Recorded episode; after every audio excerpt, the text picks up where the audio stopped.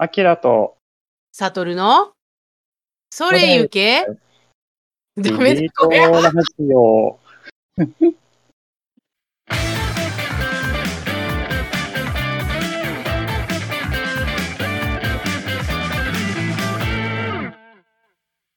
あかん。ありがとうございます。いいと思いダます。グダですね。ちょっとね、はいここのとこいい感じだったのにね。そうですね。なんか合わせる努力もできてない。練習したんですよ、これでも2回も。ね。いいと。というわけではい。アキラとサレサトルのそれゆけリビドーラジオ。アキラさんとサトルさんが2人でボードゲームのよしなしについて喋くるポッドキャストでございます。はい。えーそうです。はい。そういえばですね、なんか自己紹介とか実は今までしたことがなかったということに気がついたような気がしたので、うん軽く自己紹介的なことをお願いできますかね？はい。と思います。はいお願いします。普通にボードゲーム好きで作ったりもしているフェルト好きなボードゲーマーです。はい。よろしくお願いします。私は普通にボードゲームが好きでな、来年ぐらいに50歳ぐらいになってしまう。えー、本当に、本当だよ。ね、びっくりだよね。アナログレゲーム歴はまあまあ長いけど、別にゲームが上手いわけでもない、お絵かきが好きなオタクのおばはんです。今回は、ね、年末なんで、今年はいろいろボードゲーム遊んだけれども、はい。ポッドキャストも始めたし、ちょっとなんか総括的な意味で、今年のベスト10をゾロッと喋ろうかなみたいな、また長くなりそうなね。ザ・ベスト10、い、いですね。はい。ねっていう話をしましょう。はい。いいっていう感じです。と思います。事前に今回はですね、打ち合わせをしまして、絶対に長くなるので、今までの経験上。1タイトルで気持ち3分から5分ぐらいで話して、で、うんうんタイマー見て、超えたなと思ったら、鳴らします。はーい。お願いしまうす。るさいね。これ絶対めっちゃ鳴らしてね、みんなうるせえって思ってるよ。というわけで、でもまあ、うん、ううんうん。るさくやっていこうかなと。はい。わ、はいかりました。まあそこは、鳴ってるとこカットしてもいいんじゃないですか。そこかよ そこかよ 後からね、音入れたりとかね。はいこんな感じではいはいいいちゃんもちょっとそれ長いんじゃね？と思ったら、口でリンリンリンってか、なんだそれ？リンリンリンリンリンって。リンリンリンリンリンリンリンっ。めってちゃアホや。まあなんかそんな感じでやっていこうと思います。ポッドキャストで今年に入ってから始めまして、これで今まで7本か8本ぐらい撮ってるんですけど、あんまりネット上でもらったりとかしないんですけど、なぜかリアルで会う人に、この回が良かったとか言われることが結構多くて、実は。で、硬えっ、と、今まででうん一番実は反響が多かったのは、前回のえーダイバーシティインクルージョンの回でした。はいなんかすごいい。リアクションが多くて、あれは他のポッドキャストでやってないから、ああいうのはもっと聞きたいって言ってもらえ、我々、妙利に尽きるというかね。うん。本当に一番心ある話題だったっていうのもあるので、私としてはね。他の、うん。ね人たちには確かにできないトークができたし、あ、できないそ。っちだね。やりたくないトークいや、まあ、でもやりたいいって思ってもらえたら、それは面白いよ。そういう発想がそもそもなかったとかもあり得るそうですね。確かに。確かに。当事者でなきゃ言えないこととかもあるし、その視点があるっていうのはねすごい良かったって言ってもらえたりとか、すごく反響が良かったです。はい。あとは、名古屋テストプレイ会の会は、名古屋テストプレイ会面が、を聞いてくださって、おかげさまで結構評判が良かったようです。嬉しい。妙利に尽きる。はい。あの回の時は、ゲストさんがいらっしゃった時、そら先生が聞いてくださって、ゲスト会とかもね、ちょいちょいやりつつの、二人でやったりしつつの、そうですね。いろいろ話せたらいいなと思います。というわけで、じゃあサクッはい、とじゃあ、いいと思います。ベスト10という感じでいこうと思うんですけど、えっとま、ず、あうんきらちゃんの、えー今年のベストゲームを10個タイトルお願いします。はい。はい、言いたいと思います。これ僕思ったんですけど、ほとんどのこのベスト10ゲーム系って、なんか少しずつ、こう、ドゥルルルルルルルダンみたいな感じで。言っていくの基本だからみんなびっくりだよね。もう最初に10個全部言っちゃうみたいな。いや、それは前々回かなのベスト5の時にめちゃくちゃ収録時間が伸びて2時間超えてしまったっていうのがあって、まあ、前回の、えー反省を踏まえて長くなるであろうということで全部出しちゃいましょうということにしました。というわけで、はい今回は、いいはいで、もいいです。あの、今年のベストの10本をお願いします。はーい。まず一つ。ビニョンスデラックスエディション。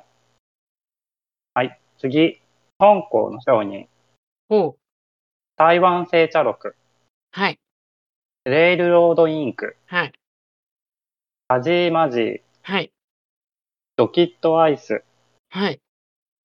ギンコポリス。うん。カフェ。ブルゴーニュあ。これで全部で10個だと思います。私の今年のベスト10、順不同です。どれが一番っていうのはないです、私の場合。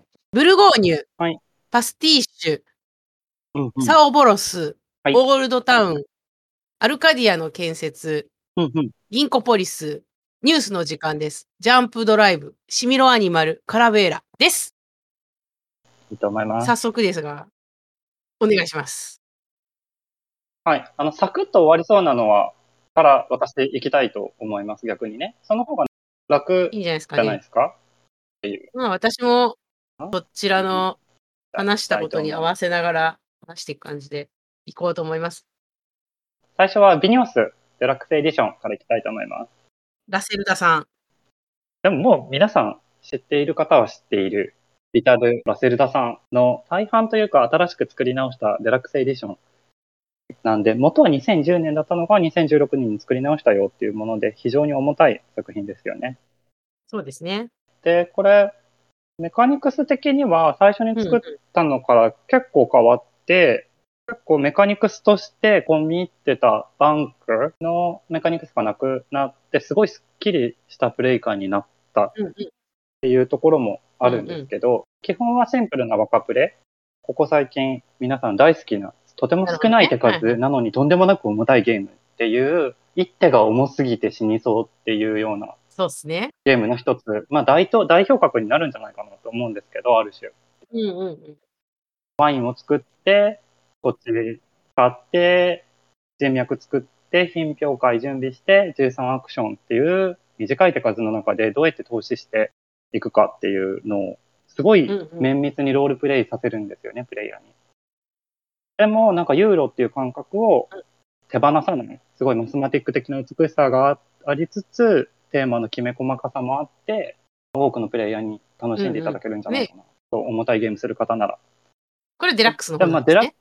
そうなんです。デラックスになってからイアン・オトゥールがイラストのアーティストになったんで、で、前のやつってイアン・オトゥールじゃなかったの、えっとね、イアン・オトゥールではなくて、もともと、あの、テトリスするゲームね。落ちゲテトリスするゲーム作る方、すっごい重たいゲームを作ってるんですよ。日本とかっていう。日本と、あともう一つ、うんもう一つ作ってるものがあるんですけど、それが、ー。えー、のアートしてる人の間ね、もともとね。がここでもやってて、もともと重厚な、まあ、重ゲーって感じの絵だったのがイアン・オトゥールにパンって変わって、ベクターアートっぽい感じで、まあ、UI が完全に向上したなって思うんですけど、なるほど。うんうん。だいぶ遊びやすくなってるよと。そうですね、すごい遊びやすいし、そもそもすごい綺麗、美しく、かつ、うんうんうん女の人のイラストが増えたかなって思うのと、あとエクスパンションをつけると黒人の人、方々うんの表現も入るので、なんかこう、ダイバーシティ的にイアン・オトゥールが入って一気にこう、加味さちょれたっとバンクがなくなっちゃったのは個人的に寂しいですけど。ね。あのゲームで唯一お気に入りなとこはそこだったので。あ逆にでも、そこが好きっていう方多いらしくて、あの、きちんと裏面は古い方の方でできるようになってるので、まあ、さすがデラックスだなっていう。どっちも楽しんでね。ね、デザイナーさんは重たい方が好きなのかもしれないけどね。お疲れ様でした。だけど。ね。私も今ね、ちゃんとね、はいタイマーつけてて、3分測りました。もっとみんな聞きたかったかもしれないけど、私の編集が死ぬということで。書いてあること全部読めた。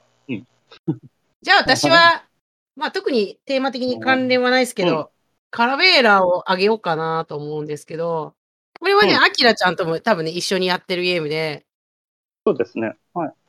カルカソンヌ作ってるクラウス・ユルゲン・ウレーテのだ あの、紙ペンなんですけど、もうパッケージがまず可愛い。うんうんうん。で、箱がなんか横引き出しタイプになってるんですよ。もうそれだけで収納フェチなんで、私的にはすごい上がって、はいで紙ペンのくせに結構がっつりインタラクションがあって、あの紙ペンってどうしてもソロ感あるじゃないですか。うん私も結構好きなんですけあどー、なんかビジュアル的にも似たような感じになりがちだし、それなのに、うんおしゃれパッケージので、ちょっと緩い感じのイラストで、かつ、相手の手を見てこれをわざと止めてやろうとか、でも、所詮はダイスなんで、わざと 止めたら、なんか変な目が出て自爆して、自分が、あの、やったりすることもあるみたいな、そのダイスゲームの醍醐味がうまいことちゃんと落とし込まれてて、っていうのがすごく美しいゲームだし、うん。アキラちゃんもレールロードインクをちょっとね、タイトルで、紙ペンで上げてもらったんだけど、紙ペンってどうしてもプレイ感が似たり寄ったりになりがちなところがあって、はいあれだったんですけど、こう、ブレイクスルーになりそうなタイトルなのかなっていう気は結構してるんですよね。はいはい。カラベーラだいぶアッシュですよね、感覚として。キリキリ感すごい感じるし、ダイスのドキドキ感まあガチャってね、うんおっしゃってるけど、ガチャ感の楽しさと、そうですね。ギャンギャンブリーな、危険な香りのする感じと、ほんと可愛いんですよねでもアートもすごい可愛くて、ラベーラ。なんか三部作らしいですよ、これなんか。うん、ただデザイナーはみんな違ってて、同じようなパッケージのシリーズとしてメーカーがリリースしてるようなことは聞きました。で他の2つはちょっうんとやってないんですけど、これはもうなんか、本当にすごく遊びやすいんで、普通に日本語版とうんかしれっとだどっか出してもいいよって思ってますね。確かに。ぬくぬくやってもいいしね、別に。飲みに行ってそうやっちゃいですね。まあ、飲むとちゃんと消せる、マスが消せるかどうかっていうところだと思うんですけど。そそんそんな酩酊する予定で飲んでるんですちょっと怪しくなっていくみたい い。いい確かにねまあでもその怪しい雰囲気にもなんかわ、元のルールが分かりにくい書き方をしてるところが難点ですけど、まあ、すごく遊びやすいんでおすすめできると思います。でも、デザイナーさん、あの方だよね。ガチカソーヌの人です。ガチガチカソンヌの。はい。ガチカソーヌの人でした。いガチカソンヌやーこんないいゲーム作れるんだっていう。まあでもガチカソンヌもねそ、うそうこんないいゲームだったから、続けてくださるね。はいじゃあその流れで僕もレールロードインクお話ししていこうかな。はい。今回、レールロードインク10位の中に入れさせてもらって、うんうん。私、紙ペン自体にそんなに本当に興味がそこまでなかったというか、はるかさんおっしゃってるように、味付けが似ている、ソロ感をさせる感じのゲームが多くて、3つも4つもしなくてもさ、みたいな気持ちに少しずつなりつつあったのを、パラベーラして、あ、面白いじゃん。なんかちょっと全然違う味付けじゃんと思って、うんときめきがあっての、えっ、と、BGA でアルカさんとレイルロードインクして、これはソロにするべき紙ペンゲームだなってすごい感じて、すっごい王道の紙ペンゲームの作り方をしていて、何の木をてらった感じもないんだけど、ものすごいユーロとしてのキリキリ感がある。うんうん。プレイ感もすごい実現してて、うんレイルロードっていうぐらいだから、まあ、線路書いていくんですけど、どの場所に書き込むかってもう無限にある中、でさてどうするかみたいな感じだから、スペシャルマークみたいなのもあって、それも使用回数が限られてて、より良いマークみたいな。いつでも使える。でもそれをいつのタイミングで使うかみたいな。全然難しいことやらせてないんだけど、つなげばいいだけだから。でもこんなにもキリキリさせるっていう、しかもソロっていう、いいコントラストがすごい効いてるなと思って、うんうん。絵の感じもすごい可愛いし、すごい好きになった。紙ペンの王道にして懐があるところを知った作品かなと思って。可能性を広げたっていうかね。そうですね。なんか、あ、うんうんこんなまっすぐでこんなに面白くできちゃうんだと思う。まあなんか道をね、つなげていくみたいなのはありそうで、実はあんまなかったですもんね。大体数字書き込んだりとかにどうしてもなっちゃうんで。そうなんですね。た点数計算が多分これ BGA じゃないと死ぬほどめんどくさいなっていうのは感じたけれども、まあいいゲームなんじゃないかなと思って。でもまあ作ってる方がね、確かポーションエクスプロージョン作ってる方も結構いい感じのリーノちゃん確かね、ゲーションエクスプローション好きなんだよね。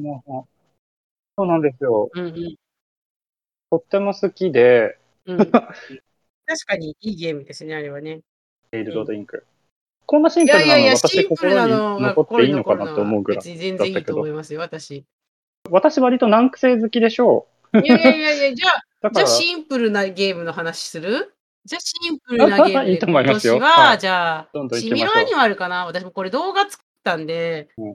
動画を見ていただければどんなゲームかわかると思うんですけど、最初ちょっと興味を持ったことがあって、私の思ってるのと違うなと思って買わなかったんですけど、精神科医のボードゲーム日記っていうブログの竹尾っちさんがこのゲームをレビューしてるんですけど、竹尾っちさんって基本的に重ゲーばっかりレビューする人なんですよね。重ゲーめっちゃ好きで、作ってるゲームも、なんだっけ、アマルフィとかめっちゃ重いやつを作っていて、テラフォーミングマーズとかめっちゃ重いゲームがお好きで、基本的にレビューも紹介記事とかもそういうのが多かったんですけど、急にめっちゃ軽いゲームの紹介してきたぞと思ってうん。読んだら、こんな面白そうなゲームだったのか、これはやるしかないと思って、反則なんですけど、テラフォーミングマーズでシミロアニマルとか、まあ、シミロテラフォーミングマーズができるということで、友達とやったらめちゃくちゃ盛り上がって2時間ぐらいずっとやってて、猿みたいになってしまい、これはもう買うわって言って、バネストに行って、シミロアニマル買って、で、アキラちゃんと BGA でもやって、いろんなとこでやりまくってる、すごい軽いゲームなんですけど、うんあの、私は、ああ。の、結構いろんなとこうんうんでめちゃくちゃい言ってるんですけど、コードネームがめっちゃ嫌いで、もうコードネームには嫌な思い出しかないぐらいダメなんですけど、これは、コードネームがベースになりつつも、コードネームのあみんなが辛いと思ってるところを改善していて、コードネーム味はあるけれども、コードネームっぽくなりすぎないみたいな感じなので、こう、ポストコードネームとして、ちょっといろんなとこに持ってって、いいろんなユーザーとできるから、重ゲー好きな人は、それこそ、もうテラフォーミングマーズでやったり、アグリコラでやったりもできるし、なんだったらゲーム会でみんなの小箱集めて、うんうんうん。しみろ小箱とかできるわけですよ。ゲーマーなら。だしう、んそうかと思って、本当に全然ボードゲームあんま詳しくない人相手でも、シミロアニマって、でき、スッとできるゲームだから、これちょっと相当革命的なのではって自分の中では思ってる。シンプルで、なんかこういうゲーム、下手したら、アルガさん絶対したくないゲームに入る位置だもんね。コードネームだけじゃなくて、あれもあんま好きじゃないの。ディグジットかな。でもディグシットで、あ シミロアニマルはかなり地獄だと思うよ。合わせようがない。でもね、これね、地他のカードゲームと混在してもいいぐらい。うん。シミロアニマルのカードを。回答者が場に並べて、他のカードうでん答えさせるみたいなのもできるし、可能性無限大っていう感じなのが、ちょっとおいろんなユーザーと遊べるっていうのが強いなと思ってお気に入りです。はい。あきらちゃんお願いしますね。いいと思います。なんかその軽さで行くんだったら、てか私今回すごいベスト10、激軽でこんなことああるのかっていうくらいなんですけど、重ため、重々の重い感じのが好きなのに、なんかベスト10すごい軽くて驚きですけど、その勢いで今回はタジマジを。ああ、タジマジ、いいゲームですよね、これね。うんこれね日本語版出てないから、一応どんなゲームか軽く言った方がいいですよね。なんと、あのエリグザ、エリザベス・ハーグレイブのゲームなんですよ。あ、そうなんです。タジマジ、エリザベス・ハーグレイブのねゲームで、まあ、ウィングスパンみたいに作った方ですけど、この絵もすごい絵が綺麗で、本当に花をこう集めてって、で、二つ、二枚の花のカードをプレイヤーに提示して、一つは表に、一つは裏を向けたまま、で、ねどっちかを取らせるっていうだけのゲームなんですけど、うん相手プレイヤーがそれを取ると、取られなかった方を自分はプレイしたことになるっていう形あの、欲しいかな、いらないかな、うんチラチラみたいな。そうなんですよね。だから、それがすごくよくできていて、で、ゲームのコンセプトが花束を作るみたいな感じになってるんですよね。コンセプトの美しさと美麗なアートの癖にもかかわらず、なんかすごいユーロのキリキリしたわかる。やり取りをさせるんですよ、カードの内容を。だから、うんうんは。るかさんおっしゃってた、あの、ラブレタそう、ポストラブレター代ラブレターなんですよっていう、いう感覚に近い、近いんだけど、そこまで計算しなくてよくて、正直。ラブレターは、ちょっとロジック系があるから、カウンティングとかあるから、初心者だときついんだよね。脱そう落あるし。ね。で、そこまでさせなくてよくて、すごい簡単なことをさせてる。だってカードの内容って。花には色があるので、黄色の花をプレイできた回枚数分 VP がつくよとか、すっごい簡単なカードなのに、それを2枚出してどっちかを取らせるっていう、とんでもなく、すごい簡単なことなのに、こう、胃がキリキリさせるっていう。良さを、なんか全部体現してて、ほんとよくできてるな。カード枚数もすごい少ないんですよね、確かね。そうそう18枚とかだっけ？その、よりがあるから、また拡張が出て、カードが増えるらしいんですけど、あどうやら増えるんだよね。はいうんうん。でも、あの花の、綺麗な花の種類が増えるって思っただけで、別にゲームの内容云々普通に欲しいなって思っちゃう。わかるわかるわかる。本当に綺麗だから、並べて、なんか額に入れたらもうそれだけで絵になるような感じ。わかる。だから、まあ、二つ、二班持っててもいいかなぐらいの。うん。アニマルマインドっていうグループ SNE が出してるうん。グラフゲームがあるんですけど、うんうんちょっと似てる感じがあって、あれもカードは伏せるけど、嘘を言わないでヒントは出す。うんうんうん。で、取る？取らない？私が取る？みたいなところはちょっと似てるなとか思って、まあ影響を受けたとかそういうのではないと思うんですけど、ちょっと、はいはいなんかあれ刺さった人だったらうんうんうん。結構いいかもしれないです。そうですね。すぐ終わるし、またぴょって出すにはいいゲームだなってすごい。初心者でうも。ん。ただテキストがあるんで、そこだけですあか、ね。そうですね。英語がちょっと読めないと辛いけど、でまあも、別にあスピードゲームでもないし、これはこうだよとか言って説明をしながらやっていけばいいんそじゃないかな。うですね。私はフロムバネストから、はい。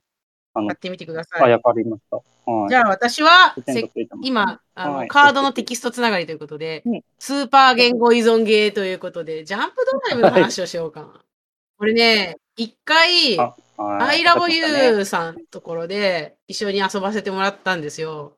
で、私 SF テーマって正直あんま好きじゃなくて、で、ロール・フォー・ザ・ギャラクシーとかと世界観が共通っていうゲームですね。どういうゲームかっていうと、まあ、ロール・フォー・ザ・ギャラクシーみたいにアクションをするときになんか多少縛りがあったりするんですけど、基本的にめっちゃやること簡単でうん、カードのコストはうんカードの枚数で払う。お金イコールカードの枚数で、カードをどんどん打っていって、そうすると、なんかいっぱいカードが引けるようになったりしてっていう、すっごい簡単な拡大再生産です。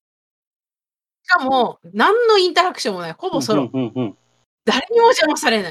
ひたすらカーそド、うなんだ。カードを引けるカードをひたすらガーッ引けるようになるまで引いて、頑張って打てるようにこはいうしして、えいやってカード打って、一応他のプレイヤーの あのアイコンがあるカードが何枚あったら得点みたいなのあるんだけど、それでじその人のやつを潰そうとか考えるぐらいだったら、普通に強いやつバンバン打ってった方がいい感じなんですけど、これちょっとね、うまいこと説明できないんですよ。疾走感があるゲームが好きなんで、突っ走れみたいな。後ろは振り返らないぜみたいな感じでガンガンカードを回していくのが気持ちいいっていう感じのゲームですね。ただ、もう、本当に申し訳ないですけど、結構言語言語依存がありまして、だいぶ目に優しくないっていうか。だから、ちょっとね、日本語版ないと厳しいゲームなんですけど、あ SF あんまり日本人好きじゃないからな、受けないかな、みたいな。ロール4とかもね、一応再販されてて好きな人はすごい好きっていう感じなんですけど、よく出てますよね。うんロール4は僕逆にすごい見日本語るけど。版出てないので、あのバネストの。翻訳シールを貼ってプレイするみたいな感じなんで、日本語版出てほしいなと非常に熱をしている。軽くて、すごい疾走感があって、おーい 拡大再生産最高みたいな感じで、うんうんうんうん50点誰かが取ったらゲーム終了なんですけど、普通に70点、80点とか、もう インフレするんで、うんうんうんいっぱい得点稼いで嬉しいみたいなのを味わいたい人には、すごい気持ちよく遊べるんじゃないかなと思います。あ 初めてなった。え、めっちゃ鳴らしてるよ、さっきから。。そのまま。あ、あ、本そうなんだ。じゃあこった。出ないかもしれない。あこっちでね、めっちゃ鳴らしとるんだって。聞く？ジャンプドライブの SF の流れだったらパルサー行った方がよくない？さ行行くしかないね。うんパルサー行こうかな。これはね、結構重いゲーム。そうです。ね。まあ、パルサー2849っていう、まあでも、ゲームとしてはでも2017年なんで、まあ4年ほど前の、さして全く新しくはない。けど、デザイナーさんがブラディミール・スーヒーさん、まあ、ウラジミル・スキーさんでいいんじゃないですか発音ね。が全くわからないのでス、キーさんはね、結構個性派なゲームデザイナーさんで、そうそう、おかしな遺言とおかしなか。遺言？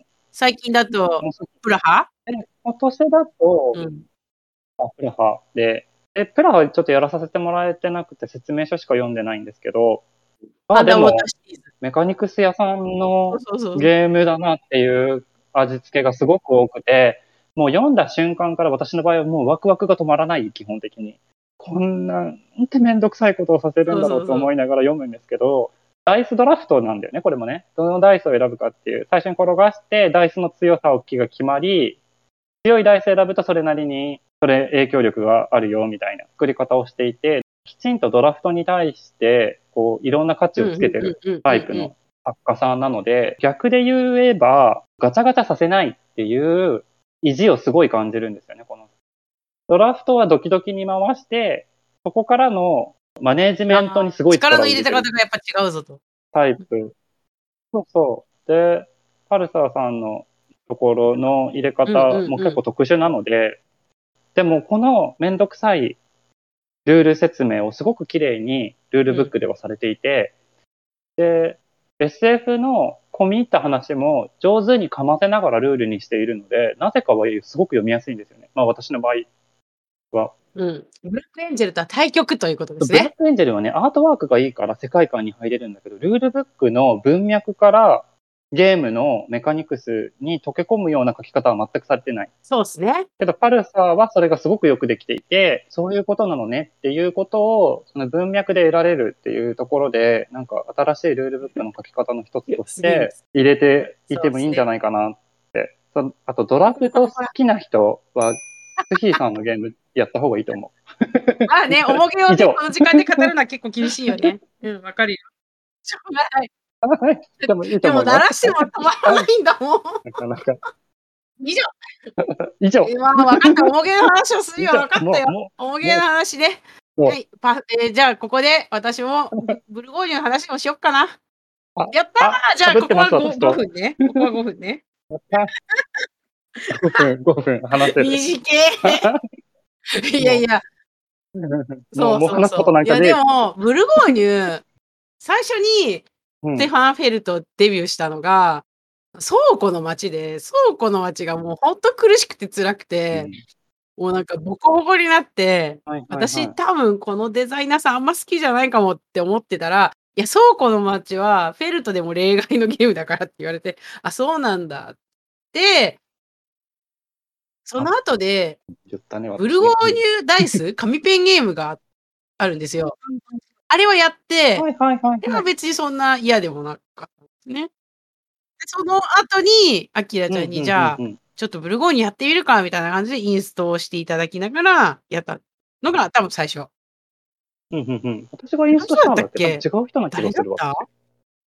うん。だってもう、アルガさん、なんかイケイケな感じでブルゴーニュしようって言われてるごめん、ごめん、違う。BGA で、あ別のグループでインストしてもらったんですよ。やってみたい。友達がすごい好きだから、一緒にやれるようにしたいって、インストしてもらって、で、やったんですよ。私の中でブルゴーニュ、プエルトリコと同じ枠なんですよ、私の中でも。もう全然勝つとか勝てないとかどうでもよくて、そのアクションが気持ちいいから楽しいみたいに。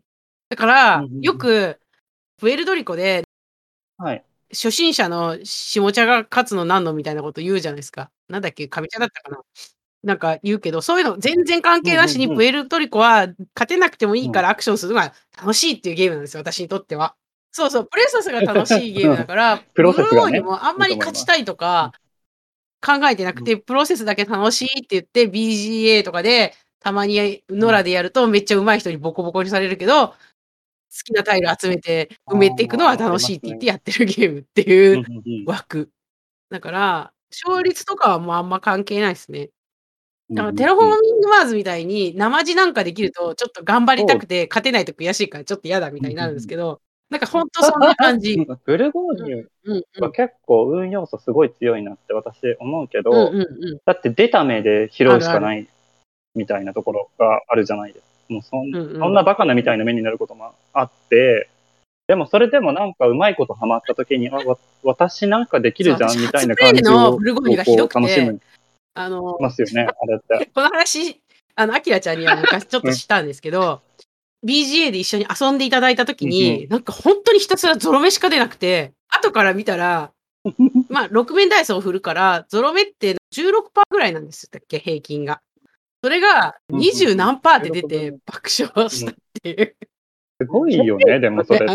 大健闘本だよね。当にブルゴーニュでゾロ目出るのって全然嬉しくないですよ。うんアクションが、ダイスの目でアクションするから、いろんな目がないと選択肢が狭まるから、ゾロ目出るのめちゃくちゃ嬉しくないんですけど、もうひたすらゾロ目見て、ほんと辛かった。そう、なんもできんやん。選択肢ほんと狭まりますもんね。うん、確かに。だからフェルトもどちらかというと、ガチャドラフトにガチャ系力を置いてない感じのブルゴーニュ。うんドラフトに力入れてるって入れてるんだけど、全体的なやり方ですよね。だって2つのダイスのどちらか使いみたいな。で、ワーカー、労働者使うとプラスマイナス1できるよっていう。なんかわざわざこれにする必要あったっていうぐらいの アクションの決め方だけど、こタイルの配分とかも絶妙にやらしいよね。すごく楽しいっていう。うん。あ絶妙ですよね。そうそうそう。なんか、末端に技が効いてる絶対というか。羊だけで草原取らせねえよとか、すごい種類は多いんだけどめっちゃ数絞ってるよねとか、はいはい。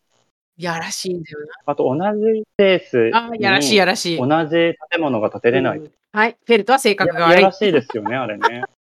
確かに。じゃ邪悪さがあるよね。邪悪だよね。邪悪ですね。だいぶ邪悪ですね。まあやらしいけど、難しすぎないとこがいいとこだと思います。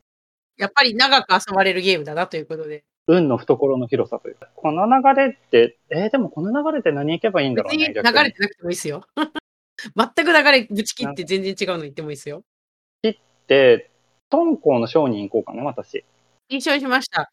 はいこれ、アルガさんともプレイしてますよね。このゲーム、私、自分の中ですごい好きかって言われたら、そこまですごい好きじゃないんだけど、でもすごくよくできていて、まあ簡単に言ったらカードをプレイしてマジョリティ争いさせるよっていうゲームなんですけど、カードをドラフトするときにロンデル式でカードをドラフトするんです。でその時にドラフトして選んだカードのところの札が置いてあって、そのアクションを行うみたいな感じになってるんですけど、アクションしてカード取ってプレイしてっていうのを順にしていくうんですけど、アクションがなかなかに強いと、このゲーム。アクションをすると、もう一枚カード取れちゃったりとかうんうん普通にするし、相手からも取れちゃったり、なんか奪えたりとかっていうのもあるので、すごいガッツガツのマルチ感が強いんだけど、2、うん30分っていうすごい短いカードゲームの中で、勝ち抜けもあるから、全員が全員を殺し合うみたいな戦い方になるんですよね、あのゲームって。そのプレイ感もすごく面白くて、で初心者の方とやってもプレイさえ理解されれば、わちゃわちゃできちゃうっていうのかな？その感じがなかなかに今までなかった。これ確かバネストさんが入れてるゲームで、だ韓国のメーカーが出してるんですよね。うんなかなかね、ねキレキレの感じの綺麗なゲームでうん。面白かった覚えはありますね。そうなんですよ。そうそずっとキリキリした感じでできちゃって。う。うんうんうん。本当に一瞬で勝ち抜けられちゃうから、気抜いてるとね。その感じもよくって、でもデザイナーさんも同じぐらいの重さのカード、パットっていう帽子集めるゲーム、これもまたアートがすごく綺麗で、素敵だったので、ちょっと期待したいなと思ってるんですけど、もう中野さんが入れてくれるでしょ。適当なこと言った。結構、バネストさんはね、韓国のメーカーさんのゲームとかね、台湾のメーカーさんのゲームとかね、入れてくれるんで、結構ね、私も、そうですね。なんかいろんなうんアジアのメーカーのゲームとかやったけど、韓国のメーカーのゲームは、アートワークが日本人好みのいい感じのゲームが多いので、オープンプレイさんとかね、魅力的だなと。いいよね。まあ、今回のトンコの商人のアーティストは、なんかのゲームあ、マグニフィセントの人なんですね。えっとマグニフィセント。アキラちゃんがめっちゃアートワーク好きな。なんですよ。あ、超好きで、やちょっと闇がある感じ。闇がある。中二病心に突き刺さでる。マグニフィセントの絵が良かった人はおすすめということですね。ぜひぜひ、まあ、ゲームもキリキリしてるんで。結構キリキリ味がいいっていうことだと、うん。うん、まあ、マルチキリキリですけどね、これは。今回同人ゲームはあんまり行ってなかったので、今年のゲームマーケットの、はい。えいっちゃおういっちゃおう。新作が2本今回は実は入ってて、いいと思います。ザオボロスにしようと思うんですけど、このゲームがですね、どんなゲームかっていうと、かなり話題になってるので、同人ゲームを買われたり遊ばれたりする方の中では、もうご存知の方かなり多いと思うんですけども、ケンタイキさんっていう今すごいうんうんうん。熱いゲームデザイナーさんである新沢大樹さんの新作、最新作。うんで、まあ、競りをするゲームなんですけど、名前でちょっと薄々気づいてる人もいるかもしれないですけど、ウロボロスと何かの多分造語だと思うんですよね、これ。で、どういう競りかっていうと、うんうんうん。1個10金ぐらいのチップをみんな持ってて、最初、初期が110個とか持ってるんですよね。で、それうんを、と初期のカードを持ってって、で、えっ、と、他のプレイヤーがプレイしたカードを競る。で、他のプレイヤーが競り落とすと、その競り落とした金額をその出したプレイヤーがもうお金をもらうっていう感じでぐるぐる回していく。これちょっとモダンアウターっぽい感じでこうゲームとあしては回っていくんですけど、競りの金額のやり方がちょっと独特で、競り落としたカードは自分の目の前にオープンで置かれて、で、そこに空白が空いてるんだよね。で、その空白には数字が書いてあって、それはみんなが競りをやってる時に競りの金額でそこに書かれた数字を私が宣言すると、自分の持ち金からチップを1個置いて、その丸を隠すことができ、全部の丸を隠すとそれが得点になる。で、お金も戻ってくるんですよ。だから、競り落として、それだけでは得点にならず、自分のお金を払っチップのマス目を全部埋めるとお金戻ってくるっていうので、ぐるぐる回していくと、場を。それが、すごい共食いしてる感じになるんですよね。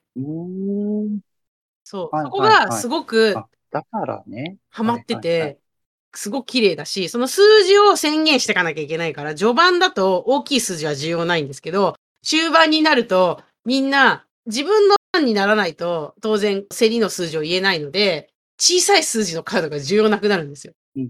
で、自分の手番じゃないと小さい数字ってほぼ言えないので、みんな競り上げちゃうから。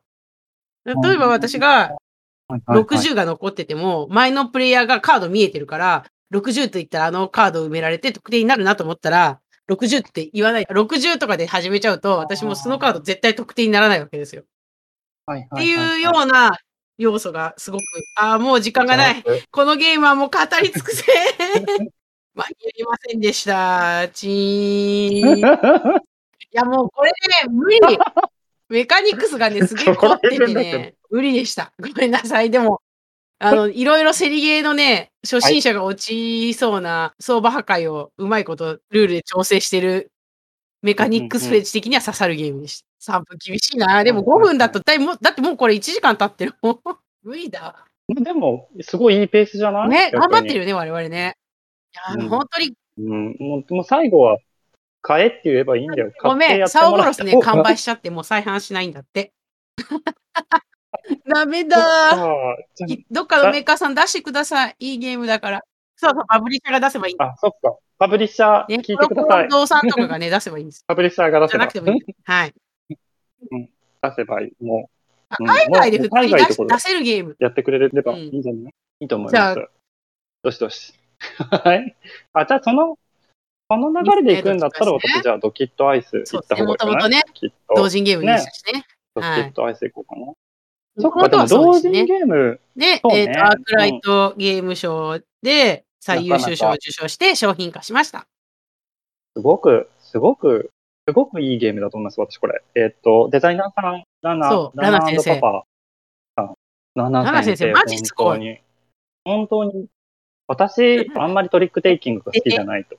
まあ、私がやらせてるそんですけもど。そも。好きじゃないというか、うんなんか仕事をさせられている感じになるのが辛いっていうところがあるんですけど、うんうんでもなんかこのトリックテイキングって、本当にプレイ感、ルール量もすごくコンパクトで、5分、10分あればすぐ、5分あればもうすぐ理解できるルール内容。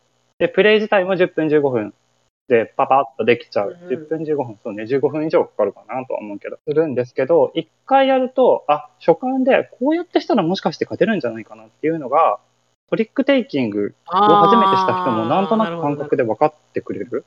で、意外とパッと上達する感じがあるんですよね。で、お互いに、うんうん。この時はこうした方がいいかもとか、しすぎるとダメっていうゲームで、これもまた、うんアイスを食べ過ぎちゃダメみたいな。でも逆に食べさせるように動かすっていう動きも必要になってきたりして、そうすると、持っている数字と中東のハンドマネジメントが結構重要になってくるんですけど、まあ、全てのトリックテイキングで一緒だとは思うんですけど、その見通しがすごくわかりやすいというか、で、で、バッて出された瞬間に、やられたっていうのが初心者にもわかる。なんか痛快な感じやっていて、初心者上級者、トリックテイキングをやり続けている人だけが理解できる感じではなくて、みんなに共通概念としてすぐに、えっ、と、気持ちよさを理解させれるっていうことに成功していて、一番最初にやってもいいんじゃないかなっていうぐらい敷居が低い。そして、どんどんプレイでいいなと思ったので、今回この軽さ、そしてトリックテイキングで私がそもそもそこまで好きじゃないのにもかかわらず、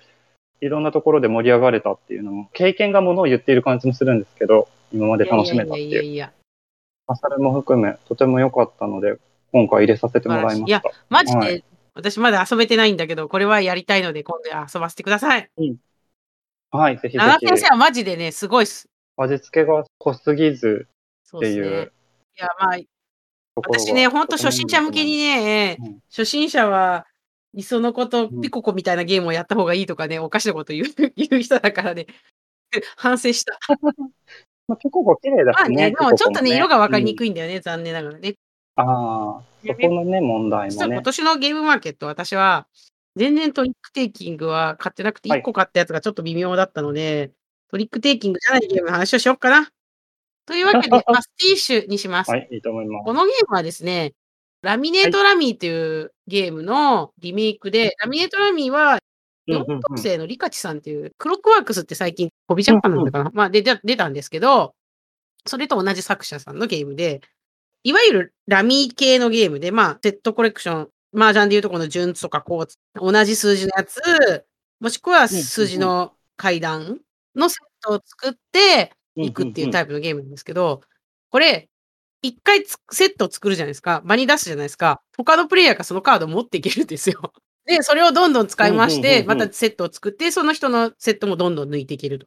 で、全部なくなるわけではなくて、最後の1枚が残ると、その最後の1枚は私はいつでも自由にひたすら使えると。で、他のプレイヤーが使いたい場合は、持ってるプレイヤーにカードを渡さなきゃいけない。で、それでセットをもっと作りやすくなっていくっていうので、お互いにカードを融通し合う感じが、反協力みたいなところがあって面白いし、セットも早く大きいの作った方が気持ちいいけど、なかなか最初できなくて、でそこからブワーってできていくみたいなところもすごく面白いし、私はラミー系の傑作だと思うので、いろんな方にやっていただきたいなと思いました。なんかコンボが決まっていくみたいな感じなんですね。じゃあね、どんどん。コンボってか、あのセットもなんか決まってるんですよ。もうあらかじめ、このセットしか作れませんっていうのがもう場に並んでって、そのカードの取り合いなんですね。早取りというか。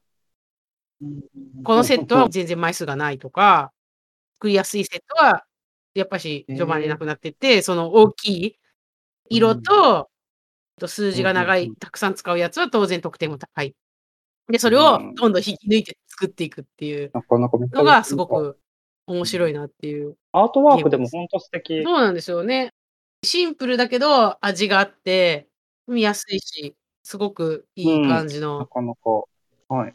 えー、面白そう。これをやってみた。進むんで、私のようにあの疾走感のあるゲームが好きな人にはおすすめ。あ、ボードゲーマーでも売っこれてるこれ。結構いっぱい作ってるらしいんで、多分手に入りやすいと思います。はい次は、次は、この流れで言ったら私台湾製茶力行こうかな。あきらちゃん推しの。台湾製茶力本当は今期じゃなくて、今期にもやらやったんだけど、最初はもそうですね。私と、あきらちゃんと、水谷さんっていう、ミステリアストレジャーっていう、台湾のゲームを輸入されたり、はい。中国のマダーミステリーを翻訳されたりしている共通の友人がいまして、その方が、このゲーム面白いよっていうことで遊ばせてくださったゲームです。はい最初にやった時は何やってるのかわからないっていうゲームのうちの一つなのかなっていう。このゲームっ感てビニオスとなんか似てる気がするんですけど、気のせいですかね？私もすごいそれ感じるんですよ。ビニョス感ありますよね。そう、ビニオスよりは複雑じゃないけど、なんか似てるんですよ。感覚として、ゲームが進むと勝手に、勝手になってるわけじゃないんだけど、お茶がどんどん作られていく。でそれを生産して、輸出して、こう売り込んでいくんだけど、売り込んでいく場所があったり、投資してより良い状況にしたり、で、カードを、こう目標をどんどん進めてお茶売ってったりするんですけど、まあ、安いお茶みたいにトップバリュー系のお茶を作っていくたり、まあ、いろんな戦法があるんですよね。だからその感じがビニョスの感覚と似てるのかなと思ったんですけど、本当にアートワークもすごく綺麗だし、若プレなんだけど、ちょっと癖のある若プレで、こう、マルチ感が微妙にあるというか、誰かがこの列にワーカーを置くと、他の、ここに置いていた列のワーカーが蘇るよみたいなシステムがあって、うんうんうんここにすごい癖があったりするんうんですけど、二、人三人でしていたので私はそこまで嫌な感じしなかったんですが、それもあって今までにない感覚のゲーム。ウィニョスほどは一手が重くないから、ウィニョスは面白いけど、ちょっと重すぎてきついなぐらいの人が遊ぶと、すごいツボにはまったりするかもみたいな感じ、うんでもね、箱にはね、45分とかって書いてあるんですけど、絶対そんな時間では終わらないので終わらない2時間はかかると思う。絶対45分かける人数だって。そうですよね。でも本当にそれぐらいうんうんプレイヤー、バイヤーの層を間違えてると思うんですけど、売りたいところとかの箱に書いてることとか、しっかり重たいゲームやってきてる人たち、かつ、こう計画してゲームを進めたい、今までにない若プレイの形を求めてる人だったらすごいいいんじゃないかなと思います。UI に癖があって、分かりづらいところと色の識別が難しいところがあったり、ちょっと難癖があるところはあるんだけど、それを含めても新鮮なメカニクス、プラスすごい美しいアートワーク。ミステリアストレジャーさんで買えますのでぜひ皆さん、よろしくお願いします。水谷さんの。はい本当に。あ、でもここで出てるゲームも本当美しいゲーム多いので、ね、ユーロ感も強くて、ぜひぜひ手に取っていたはだけると。アートワーク大事だもんね。うん結構重要です。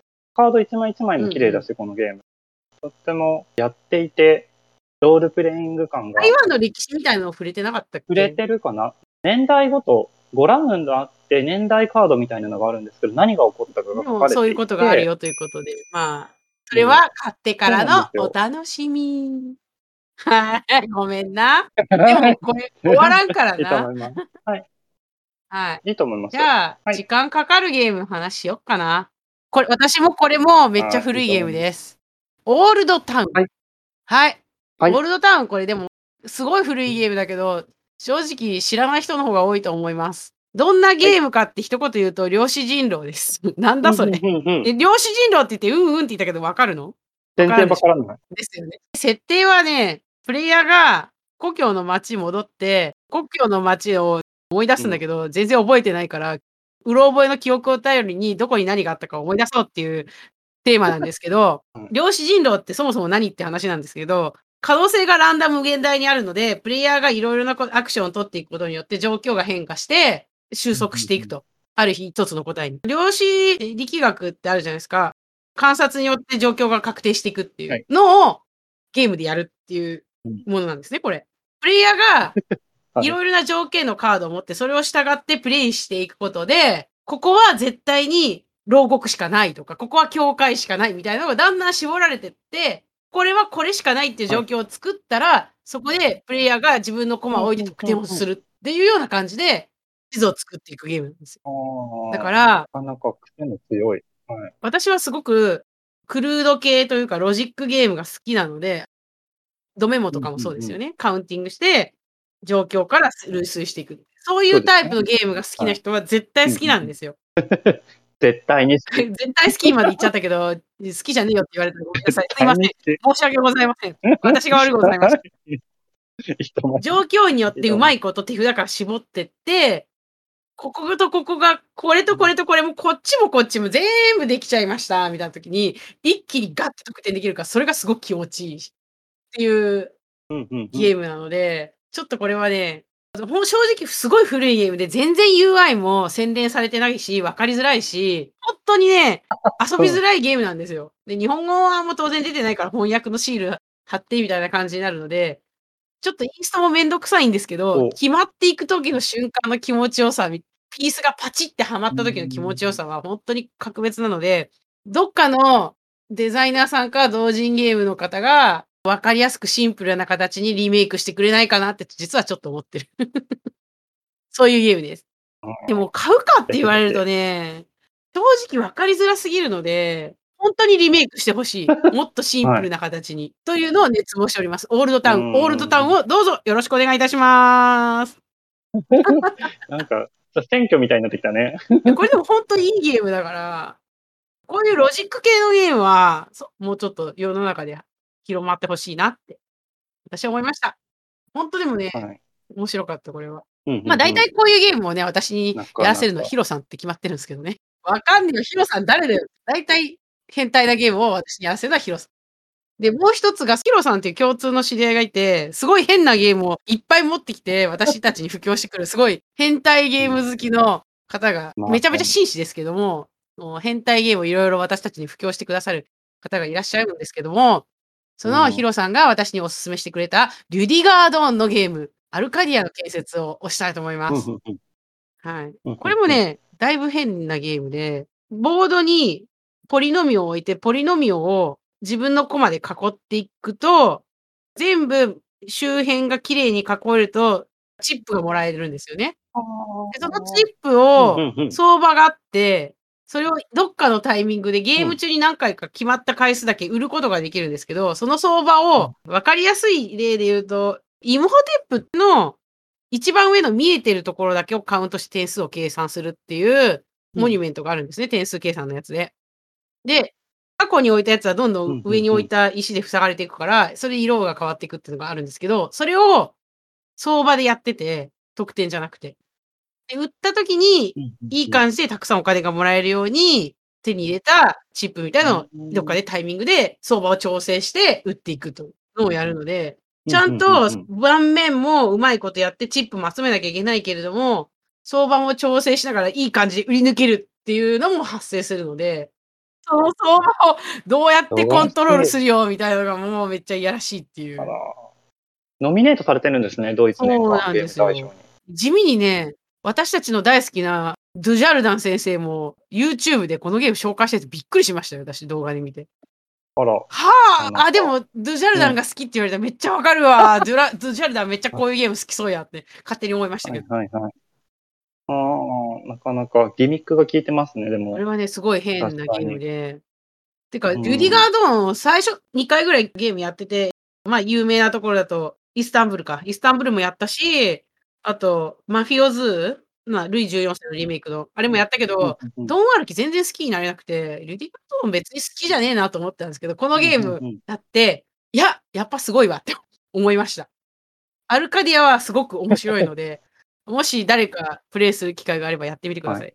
ドン歩きしか知らないっていう人にうんやってほしいかなっていう。でも相当これ古いっすよね、ゲームね。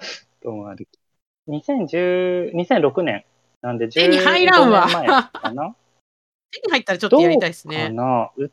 安ければ欲しいかな。売ってる感じではあまり見えないね、これねまあで。もちょっとやりたいゲームの一つかなと思います。はい。そんなに難しくないしね。駿河屋さんで1万1000円で今取引1され万1000てます。はちょっと厳しいな。カフェから。カフェは見たことも聞いたこともない人の方が多いんじゃないかなと思うんですけど、このゲーム。バネストゲーですね。我々バネストさんにそうですね、バネ。ストさんから買わさせてもらって、えー時間としては20分から45分の、まあ、カードをプレイスしてゲームを進めていく形のゲームです。で、ウェイトとしては1.97なので、うんそこまで重たくない。2020年で出ていて、ゲームの内容としては、すごいシンプルなドラフトでカードを選んでいくんですけど、3枚かもしくは4枚のうちからカードを1つ選んで、うんうんカードプレイスメントをしていきます。カードプレイスメントするときに必ず長方形のカードが6つの四角形に区切られてるんはいはいですよ、カードの内側が。そのうちの2マス以上を隠しながらカードプレイスメントをして、自分のカードの面積を広げて、なんかできることを増やしていくみたいな感じなんですけど、そのカードに書かれているもの自体がアクション。になっていてっていう、ちょっとパズルが効いたゲームなんですよね。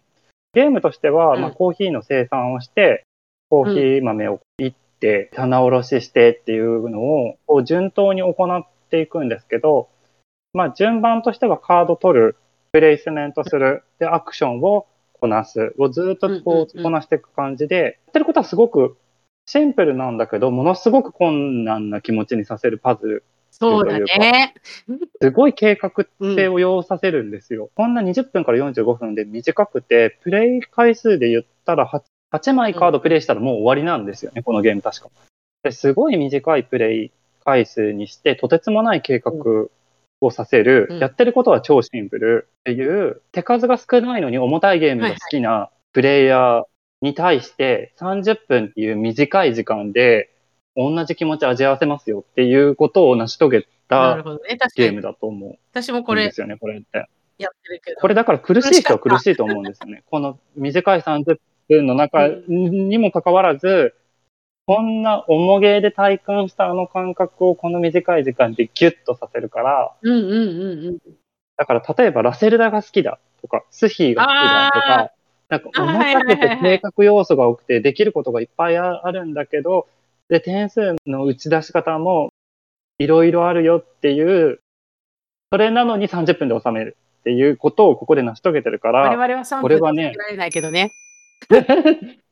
これはでも私はカフェはちょっと似てるなと思ったのは、プレイした時もちょっと言ったんだけど、スマートフォン株式会社っぽくタイル、アクションを隠して、あれもアクション、うん、するゲームなので、はい、ここはちょっと似てるかなっていうのと、あとなぜか、アキラちゃんがむか、あの作って、ちょっとゼノビアワードでファイナリストになれなかったあのゲームにちょっと似てるなって思いましたけど、これはまああんまり皆さんには関係ないので、プレイする機会があれば、うっすらそんなこと言ってたやつがいたなってぐらいでいいんじゃないかなと。すごい手順を踏ませるっていううんそうですね。重たいゲーム好きな人ほどやった方がいい軽いゲーム確かに確かに確かだに。と思う、これはだのからちょっと、理想系だよね、多分ね、アキラちゃんにとっては。うん、新しいジャンル枠に入ったんじゃない？って思った。このカフェやった時に。今までになかった軽いゲームの新しいスペースを作る次世代のゲームだなと思って、私の中では今年一番と言いたいぐらいのなんか革命的なゲームでした。じゃあ次私で、最後に一緒に話して終わりですね。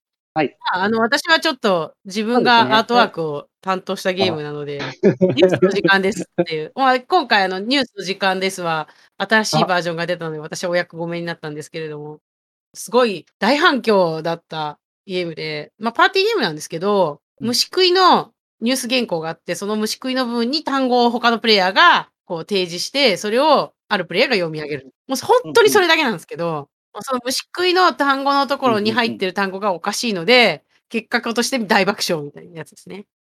綺麗に読めてもおめでとうで済むし、変な単語を入れてみんなが受ければ爆笑だし、変な単語を思い浮かばなかったら、もうカードがあるんで、そこからどれかが選ランダムに選んで、それがなんかうまいことツボにはまると誰かが笑ってくれたりみたいな。声出してなんか読み上げるのがダメとかだとさすがにちょっときついですけど、そういう感じじゃなければ割といろんな人が楽しめるし、このコロナのご時世でオンラインでもプレイできるっていう意味でも結構いいんじゃないかなっていう。はいこれはね、うん。本当にね、テストプレイの時にも笑いすぎて私プレイしてないけど、隣の上、えらいことになってんなと思いましたもん。でもから。テストプレイで同卓してて、ダナ先生がすごいゲラなんですよ、あの人。私も相当ゲラだと思うんですけど、二人でうんゲラゲラ笑って。て、静かにしなきゃいけないところでは絶対にできないけど、パーティー的に盛り上がりたいみたいなのと、大体面白いし、うんガチ勢でも逆に言えば、ボードゲームの単語とか入れるだけでも割と笑えるんで、そういう意味でも。面白いんじゃないかなと。面白いこと思いつく人は自分で考えてド言えばいいし。思いつかなきゃ、あの、ちゃんとお題カードみたいなのがついてるんで、好きなところ選んで、まあ面白いかなっていう。でこれはもう、似たゲームないしね。そうですね、聞いたことないもんね。どうしてもワードゲームとか大喜利ってなると、すごいうまいこと言わなきゃいけないか、うん組み合わせでやるみたいなやつだと、組み合わせが微妙だったりして、しらけるみたいになっちゃったりとか、そういうのはないので、そういう意味では面白いんじゃないか。あの、あそかなりライトでありながら、うんうんうんうん結構新しいことやってる革命的なゲームじゃないかなと、個人的には思います。はい。ちゃんといいと思います3分以内に終わった。。これはもっと遊びたいゲームです。はい。お疲れ様です。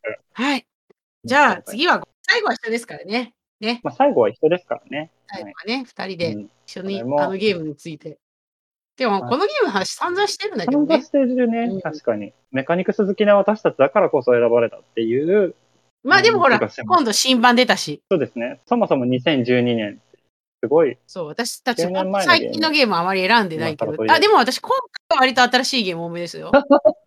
そうですね。私も、カフェはカフェとトンコぐらいカフェは新しめの。カフェ、トンあ、そうだね。コ、ドキタイスもでも。実は新しい。そうですね。うんどうしてもね、あの、あのヒロさんセレクトが入ってくるとめちゃくちゃ昔のゲームとかになっちゃうのであ、ーまあ、出会うことがないものを持ってきますもんね、確かに。ヒロさんという知らない人の話を延々としてもしょうがないので、私たちが選んだのは、ギンコポリスキンコポリスでございます。うん本当、えーザビエル・ジョルジは変態やな。褒め言葉。みたいな感じですね。5万400買いましたよ。買いましたガチャガチャ、素晴らしいガチャガチャゲーム。すごい、うんいろんなものがしっかり全部つながって意味を持ってるのに最後はガチャ。ねここはガチャなのみたいな。一番大切なんじゃないのみたいな気持ちにさせるんだけど大丈夫。いやでも、本当に面白かった、このゲームは。話題になってる時はなんか勝手に重げだと思ってたからね。2時間ぐらいかかるやつかな、みたいな。全然そんなことはないです。重たいっちゃ重たいんだけど、メカニクス的には重たいカ。フェだよ。カフェとかの系列だよね。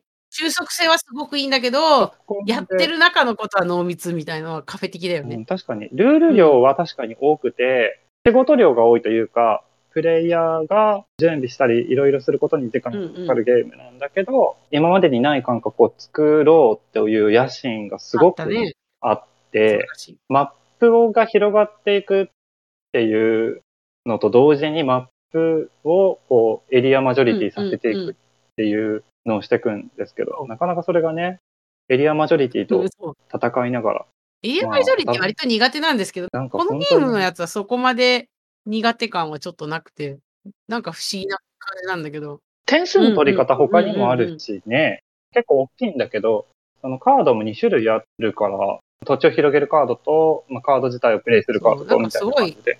変なゲームなので、がね、うん。ね、せっかく今日本語版がとリリースされて、拡張も入ってリリースされて、かなり遊びやすくなったので、うんぜひいろんな方に遊んでいただきたいなって思ってます。私も年末は銀行ポリます。銀行ポル。銀行ポル銀行ポルなのかな？銀ポルなのかな？いいですよね。どういうことな まあでも、ドラフトじゃないところに重きを置いてますよね、このゲーがねすごく逆に。変な。ゲームを作る人なので、なんかメカニクスオタクの人は、未プレイだったらぜひやっていただきたいし、うんメカニクスに凝ってるから、簡単であるとは言い難いんですけど、複雑かっていうと、リソースのボリュームがめちゃくちゃあるとかいうわけではないので、そこまで考えにくいようには作られてないっていう、でも、すごく綺麗なゲームなので、変なゲームが好きな人はぜひ遊んでいただきたいなって、個人的には思います。今までのこの放送を聞いて、あ、この人本当テクニカルなゲーム好きなんだなと思ったら、それが好みが合うもあれば、多分、ツボにはまるんじゃないかなと思います。サビエル・ジョルジュも好きなゲームデザイナーにインしました。でも、でもまだやれてないんだよね。ジョルジュの。カーネギーか。カーネギーやってないんですよね。うん重そうなのと、ふ二人ベストって聞いてるのもあって、これ、二人ベストならいいかってやってないんですけど。まあでも、ブルゴーニュも2人ベストだからね。あれ2人ベスト。しかでも、でも、やればやるほど2人だなと思う、うんあのゲームは。考えること多すぎて、2人の方が全然。最初やった時3人だったのかなでも、2人でやることが多いかもしれない。うん、3人でも全然大丈夫だけど、4人はね、苦しい。確かに。早くやりたくなっちゃうよね、ああいうゲーム。待ち時間が長すぎちゃうというか。ダウンタイムに考えることがあまりないというか、取られちゃうから考えようがないという意味なのか。そうなんですよ。うまくいかないことが多いから、という2人の方が心地よくできなんとかな10個終わりました。2時間かかりませんでした。うん2時間かかりませんでしたってけど、1時間半かかっとるやんけっていう。これカットしなきゃいけないからね。短くねえよ。まあでも、すごい短くなったよ全ね。然短くないんでちゅもう幻想だから短いと思ってるの我々もう間違ってるから。まあでもね、実質18本消化している流れになるんだから頑張った方か。そうですね。えーというわけで、ベスト10がここまでになります。で、時間があったらっていう話をしてたんですけど、まあ、カットするかもしれないし、紹介するかもしれないので、1000には漏れたけど、取り上げるゲームと、残念ゲームオブザイヤーを収録だけしてうんうんうん使うかどうかみたいな感じしようと思います。はい。じゃあ、時点のゲーム、お願いします。わかりました。はーい。この場合は村の人生って。言った方がいいのかな。はい。まあ、メカニクスがすごく面白いかったっていうのと、うんうん。主にメカニクスですけど、今までにない感覚。だった。でも結構古いゲームでこれですね、私もこのゲームめっちゃ重ゲーだと思ってたら、そこまで重くなくてちょっとびっくりした。メカニクスだけで言ったら、全然そうそうそうそう。逆にね、でも理解するまでに逆に時間がかかった。その、今までやったことのあるやり方のゲームではなかったから、そういう意味ではびっくりしたけれども、メカニクスだけ考えて、うんうん今回ランクインさせようと思ったら、だいぶ上位に入ったと思うんだけど、いかんせん、テーマの薄っぺらさ。まあ、村を発展させるよっていうだけで、その村がどこかが全然わからない。で、それだったらなんでこんなにも、白人だけがこんなにもいるのみたいな。それも不思議だし、いろんな違和感がすごくあるけど、2011年だからこその偏りを感じるっていうので、今じゃあ改めてこれをランキングに入れて紹介するべきかっていろいろ考えたら、うん、どうなんだろうと思って、このゲームデザイナーさんの他の調べたら、はい。ガンジスガンジスな？ガンジスな？ガンジスが出てきて、そうね。ね。ガンジスも、ねえ、あの紹介の仕方とか、他国のものであったりとか、違う文化に対して、あんまり尊重する気持ちがないんだなっていうに関して言うのは、と、アートワークとかってメーカーなので一概にデザイナーに全部キスのはちょっと微妙なとこあるんだけど、うん、考えても、まあ、そこまうでじゃないのね。かなっていうとこなんだろうね、きっとね。うん総合点として、じゃあすごい気持ちよくプレイできるかって言ったら別まあ、にそうで私ももないなと思村の人生はね、遊ばせてもら。ったけど、ゲームとしては確かにすごくよくできてるんだけど、多分買わないなっていうぐらい。うんあと、結局、なんかセットコレクションのタイルがめちゃくちゃ強すぎて、結局これやってれば勝てるって、これ買わないと勝てないじゃんみたいなゲームだなっていう。私は一個も買わずに勝てなかったから言うんだけどね。ああ。ミダとハイドと変わるって絶対買った方がいいって 他の人にも言われたけど、まあまあ、まあ別にもういい。若が死ぬのは面白いよね。ひどい。確かにメカニクス面白いけど、のが面白い。それならもうクズかよ、あミッドサマーと思ってプレイする分には楽しくできたかな。で、私は辞典はダメな方じゃない方の辞典なので、ちょっともったいないことなんですけども、ストリームスクロスです。はい。これをゲームマーケットでは正確にはちょっとないんですけども、同人ゲームと言っていいのかちょっと微妙なところなんですけど、東京の中野っていうところに、オムライスの有名店で車りさんっていう、ね、あの、ボードゲーム関係者なら大体知っているであろうという、で非常にオムライスがうまいボードゲーム屋さんがありまして、あれ？あれね？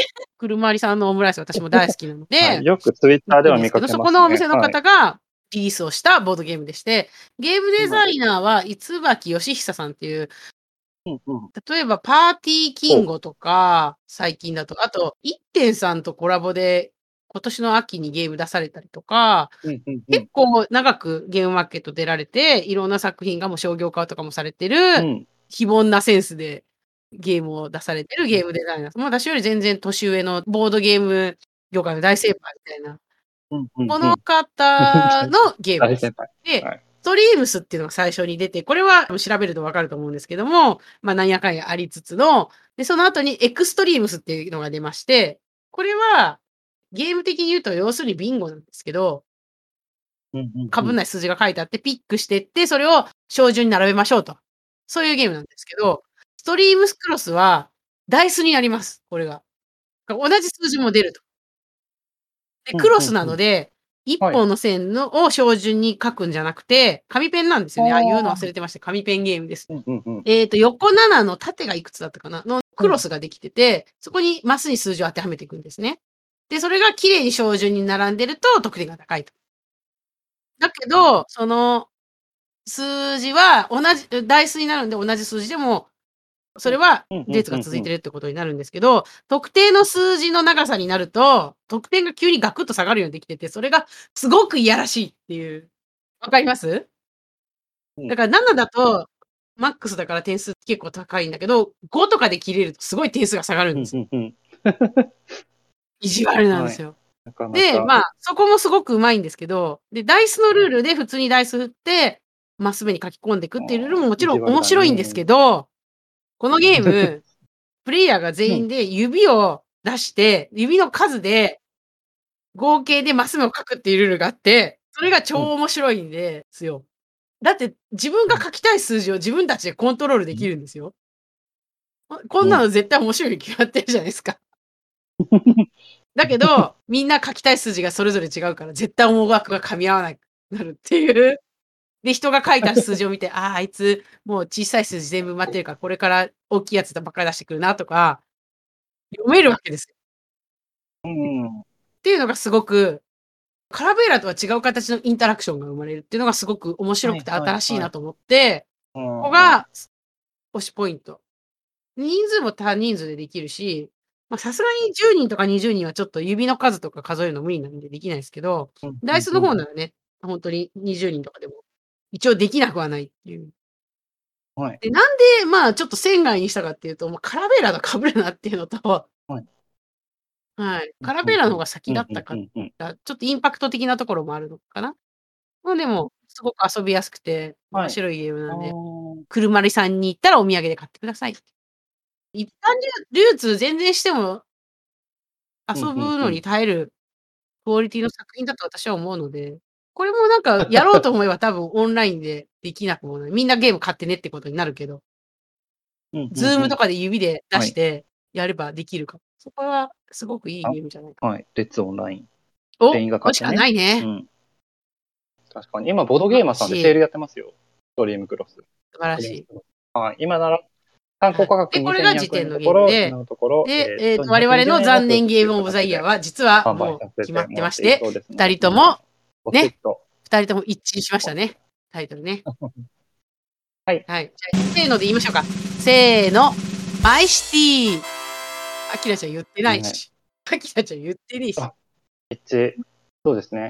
はい、もうはい。はいや、い正直言うと、何全然名作なんですけどなん、かもう、もう言うのもはばかれる。本当にねめちゃくちゃよくできてるんですけど心が傷ついた何あのね、国津屋がね、何一つね、私たちに手加減しなかった結果がこれだよ、みたいな。あ素晴らしいゲーム。本当に素晴らしいゲーム。私たちのプレイの仕方も確かに問題はあったんですけど、こういうさレガシーゲームってさ進め方とか一気にちょっとずつやるとできるださ、けやってしまおう次がいつになるかわかんないみたいな感じで、結局伸び伸びになって最後まで終わらないみたいなのめちゃくちゃ嫌なんですよ。あ、と、間が実際2回に分けてやったんですけど、うん1回目で終わらなくて2回目やるときにみんなルール忘れてて、うんうんうん、そうですね。どうしてもそうなっちゃう。そうなんです。プロダクションとしての問題はすごい感じた。その UI 的な部分で、プレイした瞬間は問題ないけれども、ねね再プレイする瞬間に、自分たちがどの位置にをプレイしていてとかっていう、そのどんどんルールが増えていくシステムを採用しているので、確かに確かに。どこま使わないルールでとかも出てくるから、プラス加味されたルールを読みながらえなきゃどれとどれが入ってるだけみたいになるんですよね。ではなくて、とても困ったっていう部分があっ一て。一封筒でできますとか言っても、多分忘れてるよねみたいなので、前回ぐらい、ょっと不親切だったなと思でもねうかな、そこは。本当にね、ゲームとしてはめちゃくちゃよくできてるんですけどね、国津屋先生が一切手を抜いてくれないので、私たちは苦行し、名作の上で、なんかのたうち回って、こう、苦しむみたいな感じだったから。よくできてる。そうなんですよね。なんかね、そゲームのプレイ感的に30分1回でプレイして気持ちいいっていう体感をプレイヤーに味合わせるような感覚だったと私は思うんですね。自分のうんうんうんうん認識としては。うんでも、プロダクションとしての作り方が一気に3時間以上プレイさせるようなことを想定しているんですよ。うんだからプレイヤーは耐久力勝負がかかってなるほど、なるほど、なるほど。その通りですねプ。レイしている最中に、えー、と思考的な負荷がとてもかかるゲームの作りになっているからこそ30分で気持ちよく終われるっていうシステムなんだと思うんです、あれ。それにもかかわらず、あれを耐久力的にもう3時間、4時間、5時間とさせるようなプロダクションの作り方になっていて、かつルールがプラスされていくので、同じやり方では許さないよ。なんで、毎回同じやり方は許さない、新しい新鮮な形でプレイ。させる。なんで脳による負荷は一生強いまま、3時間、4時間、5時間、6時間とか。